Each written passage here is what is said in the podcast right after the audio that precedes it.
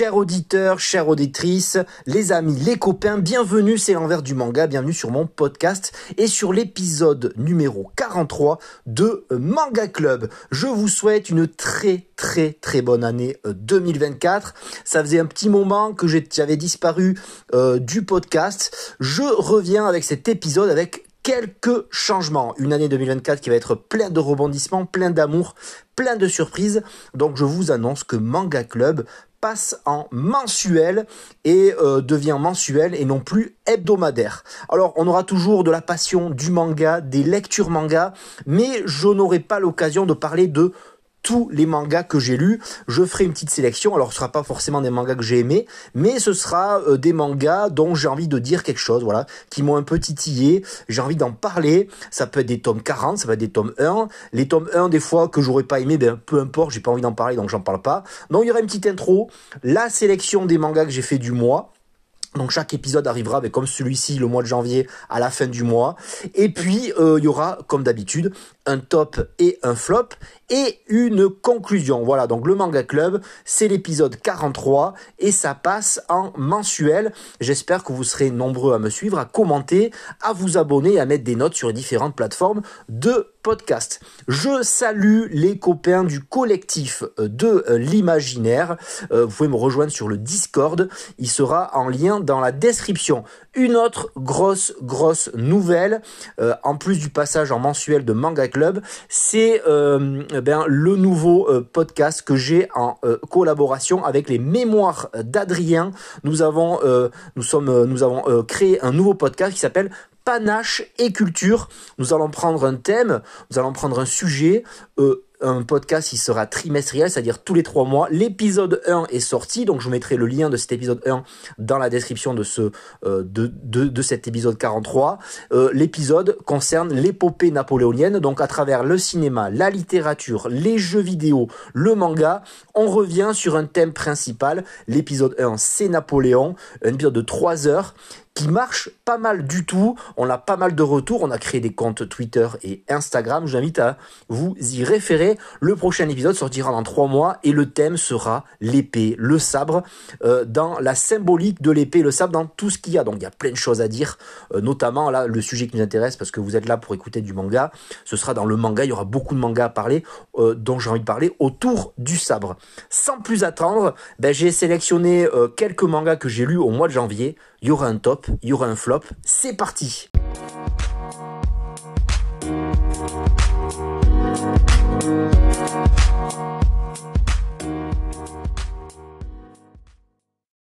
Et c'est parti, on commence cet épisode 43, cette nouvelle formule avec un manga que j'apprécie tout particulièrement. C'est chez Vega Dupuis, c'est de Kujimori, vous avez deviné, c'est Genesis.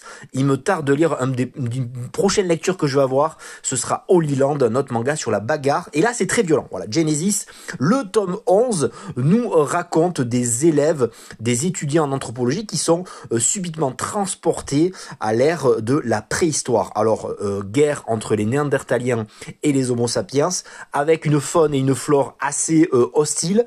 On a un héros eh ben, qui se qui se qui se voit euh, ben, euh, monter en puissance à travers le clan et c'est hyper violent puisque une caste fait son apparition de la violence, de l'amour, des batailles très sanglantes. Un personnage qui se pose la question, un personnage principal qui se pose vraiment la question est-ce que il aime faire le mal? Est-ce que euh, il a il a il a sa place dans ce monde-là? Et il y a aussi une place très importante au fait qu'ils ont apporté une nouvelle technologie des, nouveaux savoirs à savoir est-ce que ça va pas changer la timeline de l'histoire de notre histoire et apporter euh, des technologies qui vont transformer à tout jamais euh, l'histoire du monde? C'est très intéressant. Je trouve que le dessin est très cool. Il y a des moments d'anthologie avec des grosses bagarres. Et puis comme j'ai une caste assez importante dans l'histoire de, l'humanité qui fait toujours assez peur. Le mammouth, le loup, il y a des accompagnants, les personnages secondaires sont très cool. Voilà, j'ai hâte de lire la suite, un manga très maîtrisé qui arrive là avec ce tome 11, c'est pour ça que je voulais en parler, à la fin d'un arc, euh, voilà, et qui va voir notre Taiga monter en puissance encore plus, qui a une énorme classe avec ses deux épées dans le dos. J'aime beaucoup ce personnage, euh, en route vers, vers les autres séries, Holy Land, et aussi, et aussi un homme qui a pris la suite de euh, Berserk. Allez, on continue avec toujours, toujours Vega Dupuis, finalement, que j'affectionne tout particulièrement, avec un petit CNN, ouais, je dirais que c'est un CNN, de Brandon Arias.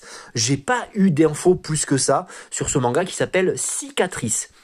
Alors Cicatrice raconte quoi? Raconte euh, eh bien euh, ce qui m'étonne toujours, c'est la violence du harcèlement que subissent certains euh, élèves au Japon. Alors certains me diront que c'est surcoté, c'est c'est pas vrai, mais en tout cas la méchanceté de certains élèves qui vont s'attaquer à notre jeune héros Kyonozuke qui a une énorme cicatrice, une énorme balafre sur le visage.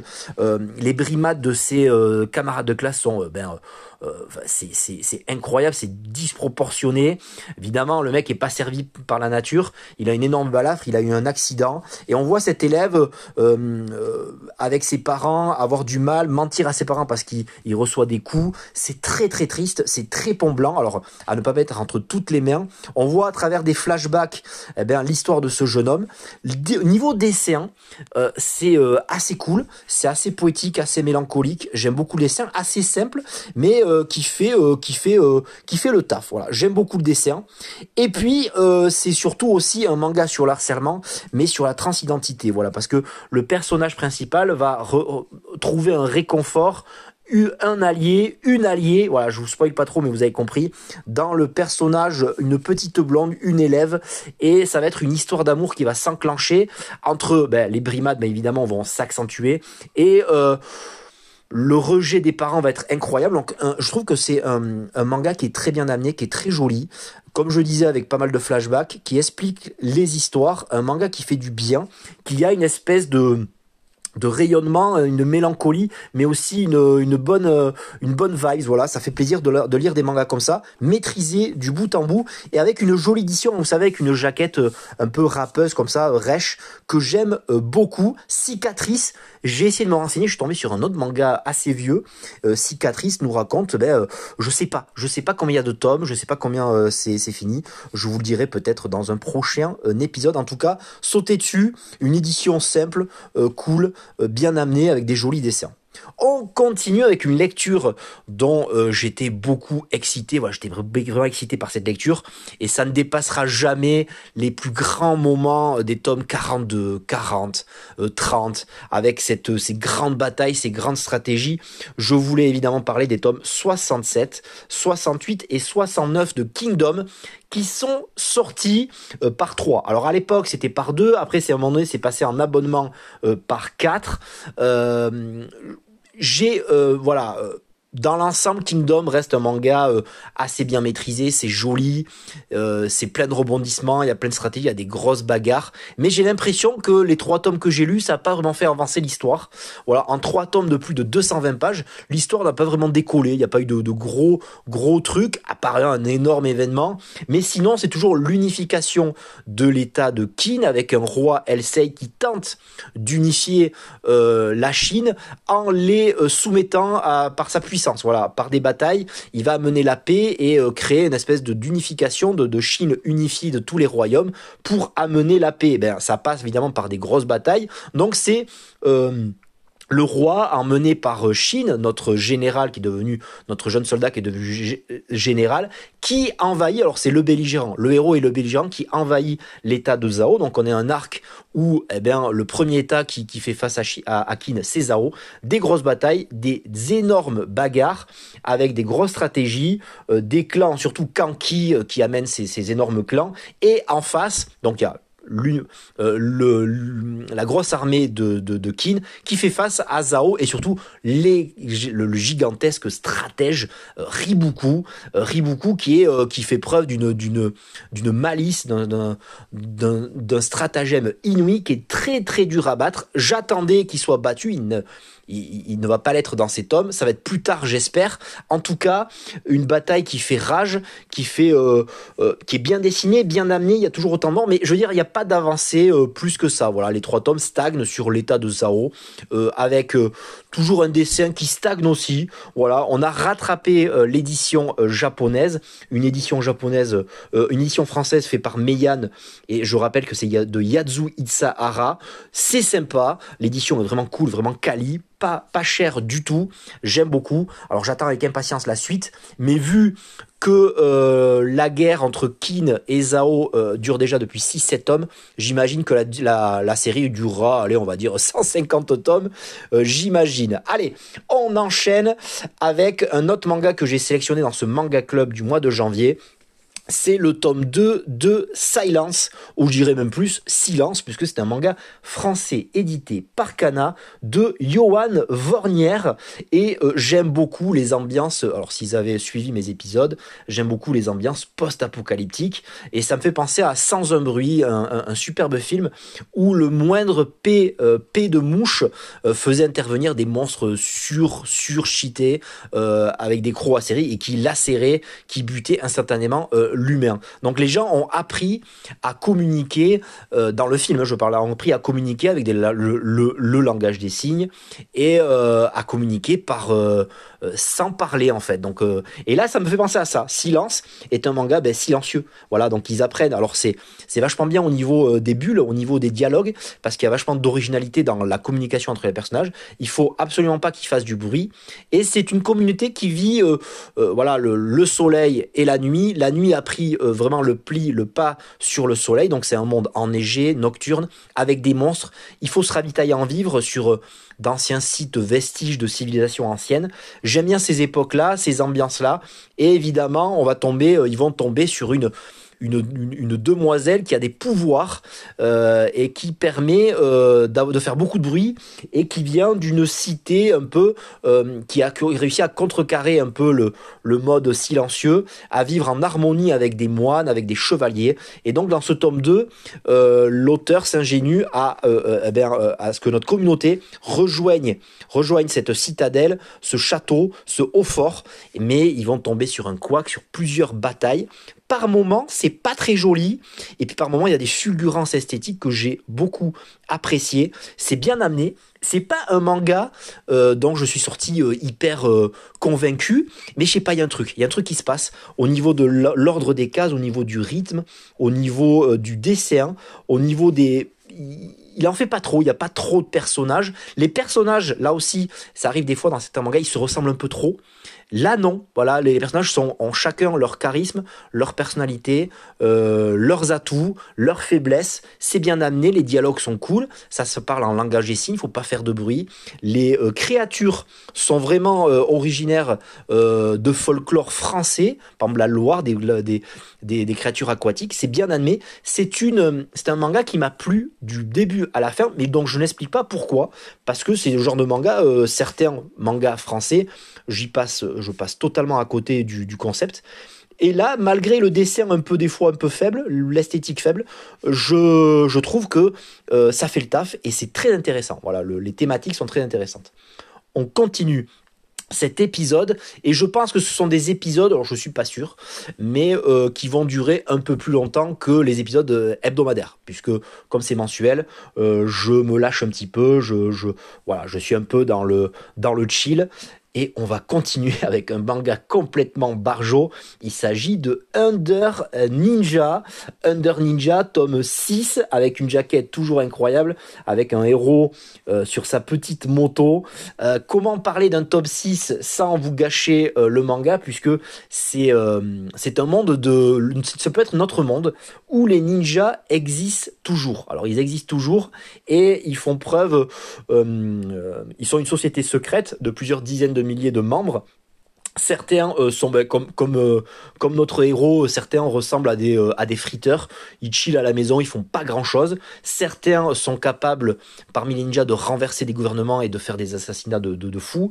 Mais notre personnage principal n'est pas si mauvais que ça et appartient à une caste ancienne et on lui intime une mission d'intégration dans un lycée qui va évidemment tourner à la rigolade au what the fuck et entrecoupé de cette intégration dans le lycée avec cette mission qu'il doit accomplir, mélangé parfois avec du certain furio, avec des petits côtés un peu grivois, des palpages de poitrine, eh bien, on a euh, tout un pan euh, de la société ninja qui va avoir des renversements, des bouleversements, de la diplomatie, euh, des combats entre des gens qui faisaient partie d'une école de, recrutement, des renversements de pouvoir, de la politique. C'est un méli-mélo très maîtrisé. Je pense que l'auteur fait exprès de venir dans d'autres endroits, dans la timeline, dans les flashbacks. C'est très maîtrisé et je trouve ça.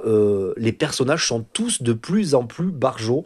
J'adore en ce moment, un ninja vous observe. C'est de Kengo Anazawa et c'est chez Pika. Et ça m'a donné envie de revenir sur la lecture de euh, I Am Hero que j'avais pas euh, continué. J'étais au tome 4. J'y reviendrai peut-être un jour si je trouve un, euh, j'avais l'intention aussi de, de, partir sur certains mangas sur du numérique. Par exemple, sur des séries comme I Am a Hero, m'acheter une petite liseuse ou un, petit iPad et euh, me mettre sur euh, la lecture de, de mangas numériques par manque de place et sur des séries comme ça très longues que j'ai envie de faire avec un confort de lecture parce que je suis en train de me renseigner là-dessus. Voilà, Under Ninja, n'hésitez pas, il y a, je crois qu'il y a 11 ou 12 tomes sortis au Japon et ça arrive petit à petit. Ça me fait penser à d'autres séries chez Pika comme The Fable qui sont merveilleuses. Je continue euh, ces lectures manga avec Aowashi, euh, tome 21, encore un manga qui me plaît énormément. Ça parle de football, ça parle de Ashito Aoi, un jeune garçon euh, sûr de lui qui vient de sa petite campagne mais qui va intégrer un, un club Tokyo Esperion. Il va l'intégrer difficilement avec des hauts et des bas. Un club qui est affilié à son club qui est juste au-dessus de lui de la J-League et une intégration compliqué entre j'ai toujours trouvé que l'auteur, alors c'est chez Mangetsu, c'est de Yugo Kobayashi, et j'ai toujours trouvé que l'auteur avait beaucoup de mal euh, dans tout ce qui est euh, rapport homme-femme, euh, mère-fils, copain-copine. j'arrive pas, j'arrive pas, je reste un peu pantois de marbre devant. il a, il a pas de, il a pas ce, il a pas le, les vibrations nécessaires pour raconter l'intime. Je sais pas, je, je, ça colle pas. Alors certes, alors il y, a des passages dans ce tome 20 où on parle de l'intime, on parle des amoureuses, on parle de la mère, il s'est fait partie de un tiers de, ce tome 20. Ça n'égalera jamais, par ce fait, eh bien, les tomes 15 à 19 qui sont très footballistiques, très stratégiques, très... Euh, il y a un match énorme, plusieurs matchs qui se passent. Là, donc là, c'est la fin d'un match et ça amène quelques situations euh, voilà, romantiques. Euh, voilà. Et je trouve que le, le, le, le, mangaka sonne faux dans ce genre de petites scénettes. Mais ça revient très vite avec le futur. Alors, je ne vais pas vous raconter euh, le résultat du match qui est ah, très passionnant dans, tout ce qui est euh, tir, euh, stratégie, passe décisive, blocage, pressing, voilà, tous les termes footballistiques sont là. je vais pas raconter la fin du match, mais en tout cas, il y a un match qui se profile et aussi une opposition qui se profile que je connaissais pas dans le football japonais, c'est-à-dire l'opposition entre l'Espérion où fait partie notre héros, c'est-à-dire tout ce qui est l'élite. Voilà, l'élite, il faut une certaine taille, il faut une certaine rigueur, il y a des sélections énormes. C'est un, c'est une école qui de suite vous permet de devenir professionnel, qui ont, qui sont affiliés à à la J League, et face à eux, un, manga, un, manga, une équipe qui me fait penser à l'équipe de Matsuyama dans Captain Tsubasa, une équipe qui vient du Nord, voilà, avec un entraîneur emblématique qui a une soixantaine d'années, euh, qui vient du lycée. Alors il y a cette opposition parce que là c'est une équipe de lycée et euh, qui est vraiment euh, voilà qui, qui, qui rassemble plein d'élèves qui ont un peu la niaque, qui se sont fait éjecter de nombreux de, nombreuses équipes professionnelles et qui se retrouvent dans ce dans, dans, ce secteur avec un prof emblématique, un prof, un entraîneur, voilà qui est une histoire grave. Euh, je pense qu'on va la raconter dans le tome 21, qui me tarde de, de, de lire et qui s'entraînent dans la neige comme des gros malades et qui sont euh, sûrs de battre l'Espérion, une un affrontement qui va être génial. Euh, j'aime bien comment c'est amené. Alors là aussi, il y a des dessins qui sont complètement fous. Alors par exemple, quand on voit l'entraîneur arriver, là j'ai le manque sous les yeux, magnifique. Et puis des fois, c'est euh, fait à la euh, va-vite. Voilà, il y a des dessins qui sont pas très pas très cool. On a aussi ce côté journalistique, voilà, je, le rappelle, euh, qui fait plaisir avec une petite journaliste qui va aller interroger ce club euh, du froid, euh, du nord, comme on va dire. Et donc cette opposition entre les hommes qui sont les élèves qui sont poupounés, euh, coucounés, euh, mis dans un cocon. il faut ben, chaque truc est, ils sont bien nourris, voilà. Et les autres qui sont vraiment les mecs, ils sont comme dans, une façon spartiate. Et j'aime bien ce, cette petite confrontation, ce qui va être très cool dans les prochains tomes. La jaquette m'avait habitué, enfin le, la, la, la couverture, bon, c'est la couverture japonaise, mais la couverture n'est pas euh, à l'image de ce que j'avais vu euh, énorme. Voilà, la jaquette du Awashi tome 20, c'est une photo sur un fond euh, beige. c'est pas la meilleure jaquette que j'ai vue de Awashi, loin de là.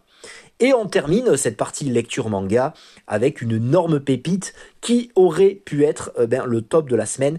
Il s'agit de l'excellent Crying Freeman dans ses Perfect Editions qui coûte pas loin de 14,90€. C'est euh, chez Glénat, c'est de Kazuo Koikyu et de Ryoshi Ikegami. C'est un manga seinen sur les triades chinoises, sur les 108 dragons, avec un tueur à gage, Crying Freeman. Mais Crying Freeman parce que dès qu'il tue quelqu'un, il pleure à chaudes larmes. Un tome 1 incroyable sur le passé de ce personnage, la rencontre avec euh, avec son amoureuse, sa femme, et un manga. Et euh, je sais pas euh, moi si ça vous fait ça quand vous lisez un manga, j'ai envie que ça aille, ça aille dans un sens. Mais des fois, il faut que ça me surprenne. Voilà, j'ai pas envie non plus que. Et là, le manga m'a surpris. Voilà, je m'attendais à ce que ça continue avec un affrontement contre d'autres organisations criminelles, avec des, euh, des assassinats très très bien amenés, euh, comme dans le tome 1, assez original, euh, vraiment bien fichu, avec des, des sauts périlleux, de, de la virtuosité dans les, dans les mouvements, de l'originalité dans les, dans les crimes. Et là, je me retrouve avec un personnage qui arrive à la tête de son organisation, avec ingéniosité, et on va plus se rassembler en fait sur l'organisation elle-même et non pas dans les. Alors il y a une petite confrontation avec une autre organisation, mais on va se concentrer sur l'organisation elle-même, sur eh euh, des dissensions, des coups fourrés et surtout des personnages qui vont eux attaquer l'organisation et c'est pas notre héros qui va avoir des missions aux quatre coins du monde. C'est eux qui vont en prendre plein la gueule, c'est eux qui vont se défendre et j'ai trouvé ça très original. Voilà. Et puis avec une organisation à la fin qui mérite le détour, qui va nous amener un tome 3 excellent. Alors c'est très violent à ne pas mettre en toutes les mains. J'ai adoré euh, notamment le personnage de la petite sœur. vous allez devenir pourquoi. Le mec, c'est ponctué de tatouages, de, moments classe. Euh, l'amourette finalement finit en, union euh, ancestrale très classe. Euh, les crimes sont d'une virtuosité excellente. ça court complètement nu des fois sur la plage, ça se, ça se bagarre, ça se met des coups de couteau, ça a des armures. Il euh, y a un petit peu de couleur, les corps luisants de femmes tatouées, euh, d'hommes aussi musclés, une organisation criminelle africaine, la Kamura, euh, un manga que je conseille vivement, et puis cette organisation des 108 dragons, tenue par des anciens, qui vont être amenés à se sacrifier, mais c'est génialissime, un tome 2 incroyable, le tome 1 était un top de d'un ancien manga club, j'ai adoré ce tome 2, hâte de voir la suite, et j'espère après Sanctuary, d'autres mangas de Ikegami euh, arrivés euh, en France, j'aimerais. Voilà. Et puis, voilà, c'est terminé pour la partie lecture review. On passe à la partie euh, top et flop et pas des moindres.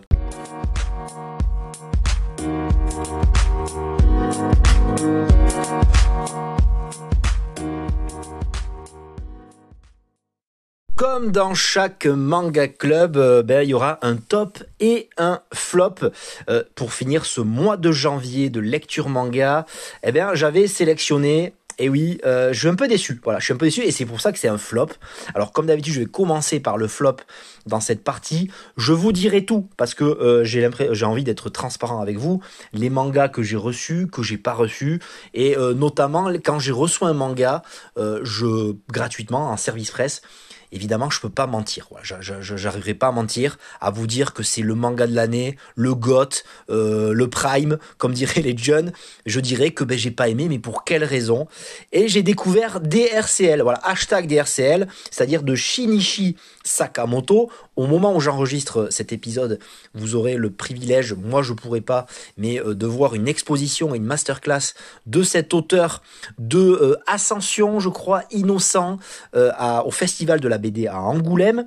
C'est une euh, revisite euh, du thème de euh, Dracula dans un très joli, alors je peux, que l'admettre, dans un très joli service presse de la part de Kiyun. C'est le premier manga de l'auteur que je lis. J'aime bien tout ce qui est vampire, mais je n'ai pas apprécié le titre. Je, je, trouve très brouillon. Alors, malgré, et là on peut pas l'enlever, euh, son talent artistique, la virtuosité esthétique, enfin le, le, le, j'ai eu des vertiges des fois en, en, m'extasiant devant le côté euh, ben, euh, dessin, le côté artistique, la virtuosité esthétique du, du titre, c'est incroyable, le talent qu'il a au niveau des dessins.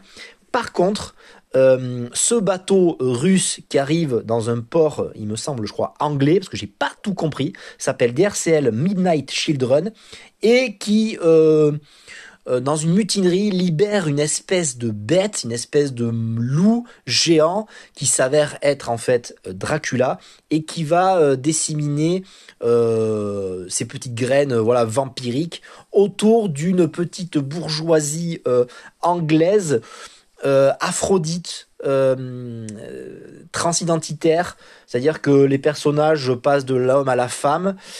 Et euh, par certains moments, le personnage principal roux, je crois qu'elle est rousse, ouais, avec, des nattes qui est à l'école, va se connaître ben, le personnage, principal qui est mi-homme mi-femme, euh, des, euh, des, une identité vampirique. Euh, des batailles s'en suivront. Elle fait aussi du catch.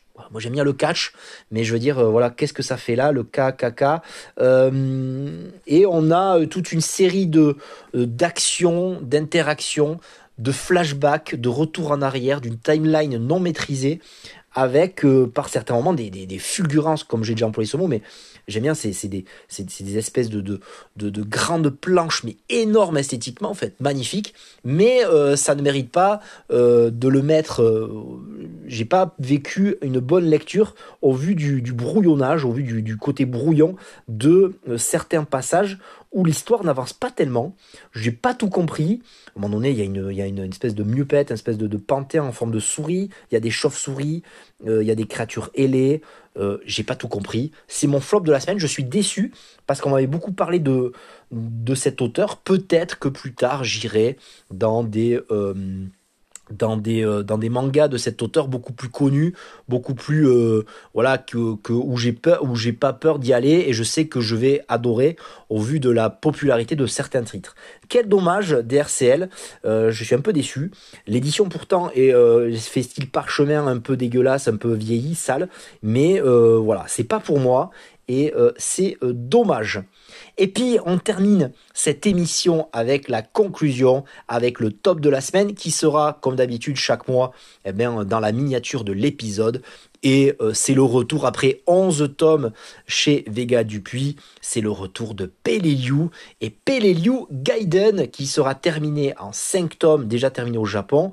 Peleliu Gaiden nous euh, permet d'aller plus loin dans l'histoire de Peleliu. Euh, Peleliu, c'était un personnage avec des euh, c'était un manga qui parlait de de la Seconde Guerre mondiale au niveau du Pacifique, au niveau japonais, dans une petite île paradisiaque nommée les Palaos. Alors Peleliu raconte ben, l'histoire de ces Japonais qui ont résisté, qui ont été massacrés par l'invasion américaine. On retrouvait des personnages hauts en couleur, très très dramatiques parfois, très tristes, très violent dans, dans son approche, qui forme un contraste avec euh, le côté très mignon, on dirait des petits personnages de jeux vidéo, très mignon, euh, eh bien, qui contraste avec la violence du euh, propos. Un manga en 11 tomes chez Vega Dupuis que je vous invite vivement à découvrir au plus vite. C'est euh, c'est magnifique. Et puis c'est réalisé euh, par Kazuyoshi Takeda avec le concours d'un spécialiste de, cette époque de la Seconde Guerre mondiale, le Masao Hirasuka, avec un, vraiment un avec la collaboration d'un groupe de recherche sur la guerre du Pacifique, un manga qui fait office aussi de, de, de testament, de, de documentaire, de témoignage qui raconte la vie de Japonais euh, qui se sont retrouvés là, sur une petite île, massacrés par les, Japonais par les Américains, euh, vraiment dans un tourbillon de violence et emportés par le temps et par leur honneur, voilà, par un, par, un Japon impérial. Et ils n'ont pas su, euh, voilà, entre la traîtrise, euh, les dominations, l'honneur, la fierté, le côté un peu samouraï, 11 tomes génial, géniaux. Et puis, on se retrouve avec Peleliu Gaiden. Alors, Gaiden, c'est quoi? Ben, C'est un tome 1 qui est sorti tout début janvier, que je mets dans ce top parce que j'adore la série. Et le manga s'ingénue à nous replonger dans l'univers Peleliu, et notamment avec quatre histoires. Alors la première histoire nous raconte eh bien, euh, euh, euh, Yoshiki. Voilà, Yoshiki, un personnage à lunettes, un personnage quand même assez peureux, qui lui euh, eh ben, va se retrouver dans le camp des Japonais. Alors ici, il n'y a pas de manichéisme, il n'y a pas de blanc, de noir, il n'y a pas de bien ou de mal. Chaque camp a ses euh, doutes, a sa violence, a son caractère. Euh, voilà, chaque, chaque camp a subi et a, a fait le mal et a, a, donné la mort, mais selon son propre concept de la mort. Et là, on voit Yoshiki, pendant que l'histoire de Peiliu, euh, voilà, c'est au milieu du tome, au milieu de l'histoire de On voit que Yoshiki s'en va avec une unité, une escouade pour massacrer des Américains. Donc là, on voit d'une part les Américains ultra faibles, ultra voilà, ultra à la merci de ces Japonais qui les massacrent et qui demandent à Yoshiki, moment vraiment très poignant, très fort, qui demande à, notre héros Yoshiki de euh, déshonorer un corps salement, de le, voilà pour, le pendre et lui faire des lui sévices post-mortem pour que les Américains ne prennent la menace japonaise au sérieux. Un moment très fort, hyper violent. Ça commence par des tirs. Voilà le Peilu Gaiden, euh, très très très violent. On enchaîne avec Tamaru et là euh, la timeline change carrément. On n'est plus dans la guerre, mais après voilà Tamaru qui revient, qui aide de par son de sa de par sa bonne âme qui aide tous les euh, euh, les, gens, euh, une famille de, de, personnes qui est mort autour de lui, avec une petite relation amoureuse, une petite, une relation amoureuse qui commence à, à pointer le bout de son nez. très joli moment pour ben, découvrir un autre, une autre vision de la guerre, une vision voilà où l'espoir renaît, l'après-guerre. Voilà, ça me fait penser à un film que j'ai vu tout récemment, mais l'après-guerre aussi, il fallait va falloir reconstruire le pays. Donc un petit passage très mignon où la la, vie est dure. Euh, il va falloir se sacrifier pour remonter euh, l'empire japonais, le Japon, et euh, faire face à un nouveau défi de reconstruire à travers les décombres. Et c'est magnifique. Un passage aussi très américain. Ça me fait penser aussi à à la Seconde Guerre mondiale, mais côté 6 juin 44 avec le débarquement, avec des barges, des barques, je sais pas comment on dit, euh, qui euh, débarquent avec des Américains qui, qui, vraiment ne sont plus portés euh, euh, au sommet ne sont plus euh, mécaniques comme des robots comme dans Peleliu, mais ont une certaine peur, ils se littéralement chient dessus, euh, à juste titre parce qu'ils sont complètement canardés, ils font un débarquement et là on voit le, du côté américain comment ça s'est passé, ça s'est pas vraiment passé joyeusement avec le chewing-gum dans la bouche et puis le, massacre total, donc il y a ce, ce côté euh, américains où les Américains ont beaucoup subi durant cette, Seconde Guerre mondiale, amenés dans une guerre quand même qui était loin de chez eux. Donc très joli passage. Et puis la quatrième histoire. Alors là, c'est vrai que je spoil un peu, mais c'est l'idée générale de chaque histoire. La dernière histoire, et puis de, ce sont des personnages qu'on a beaucoup vus dans la, dans, dans, la série Pelliou, c'est euh, les insulaires. Les, euh, le, la population qui, qui, qui est locale, qui se qui se qui, qui, qui se donnent des airs de japonais, qui sont pour certains japonais, leur survie euh, avec une femme enceinte euh, magnifique, euh, et puis certains qui se prennent pour des japonais, qui se pensent japonais, qui vont se battre, ou d'autres qui vont choisir de continuer à survivre et à créer la vie et à survivre dans ce monde où les Japonais et les Américains s'entretuent. Et un manga plein d'espoir où euh, les personnages sont amenés à, à, garder une certaine cohésion. Et c'était mais, mais, euh, euh, génial, enfin, magnifique. Avec des personnages hauts en couleur, c'était magnifiquement bien mené, un personnage, des personnages très très beaux, une belle narration, c'est bien maîtrisé, à la fois du bonheur, de la mélancolie, de la violence, et puis agrémenté dans, dans cette fin de tome 1 de Peleliu Gaiden, eh bien, une lueur d'espoir et surtout une explication de texte à chaque euh, histoire, il y a une petite explication de texte pour nous expliquer, comme dans la série euh, de base, eh bien, euh, les Américains, les insulaires, euh, Tamaru, les, coutumes, les traditions de l'époque. Donc ça nous amène un petit côté, euh, ça nous amène un, autre côté euh, de l'épisode. Voilà, ça nous amène une petite, ça, ça agrémente un peu le propos. Et puis à la fin, un petit texte de celui qui a participé au projet de recherche pour nous aller plus loin dans l'histoire de la Seconde Guerre mondiale. Voilà, un top qui me fait plaisir sur cette nouvelle formule de Manga Club.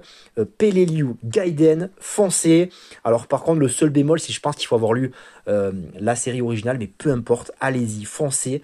Peleliu, c'est chez Vega Dupuis, c'est de Kazuyoshi Tageda, et après vous avez 11 tomes, et là vous avez déjà le tome 1 de Peleliu Gaiden, qui sera fini en 5 tomes dans une édition toute simple, pas de chichi, pas de blabla, c'est la classe. Allez, on termine cet épisode avec la conclusion.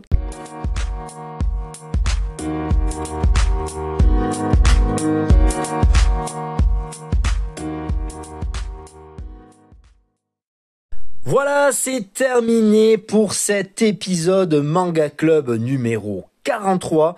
J'espère vous avoir fait passer un très agréable moment en ma compagnie. Je vous avoue que ça me fait bizarre, on va se retrouver dans un mois avec une nouvelle sélection, de la nouvelle passion manga, un top et un flop.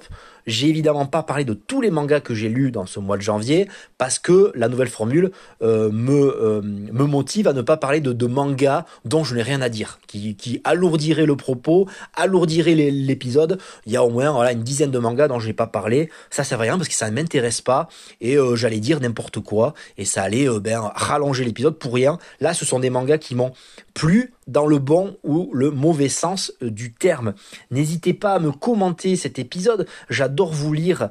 Euh, j'attends ces, commentaires avec impatience, voir ce qui va, voir ce qui va pas.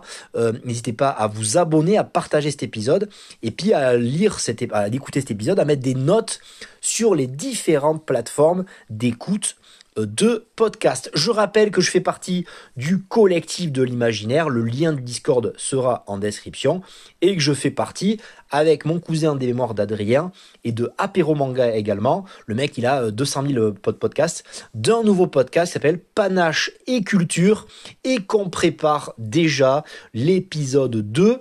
Alors, je suis très fan de manga, j'adore véhiculer cette passion, mais j'ai aussi d'autres passions, que ce soit le cinéma, je suis un gros consommateur de films, de séries également, de littérature, et euh, je vais aller plus loin que l'épisode Panache Culture. Je, je pourrais faire euh, parler de, de, de, de, séries, de films, de littérature, de jeux vidéo dans d'autres, euh, voilà, ici dans la conclusion.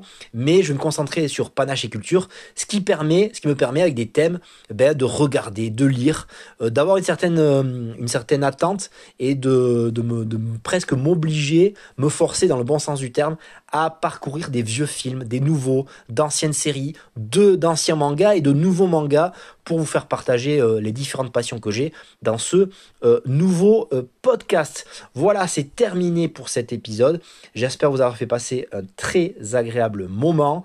Je vous dis à plus en plus. Ciao Pépito. Et comme dirait l'autre, acheter des mangas, c'est bien. Les lire, c'est mieux.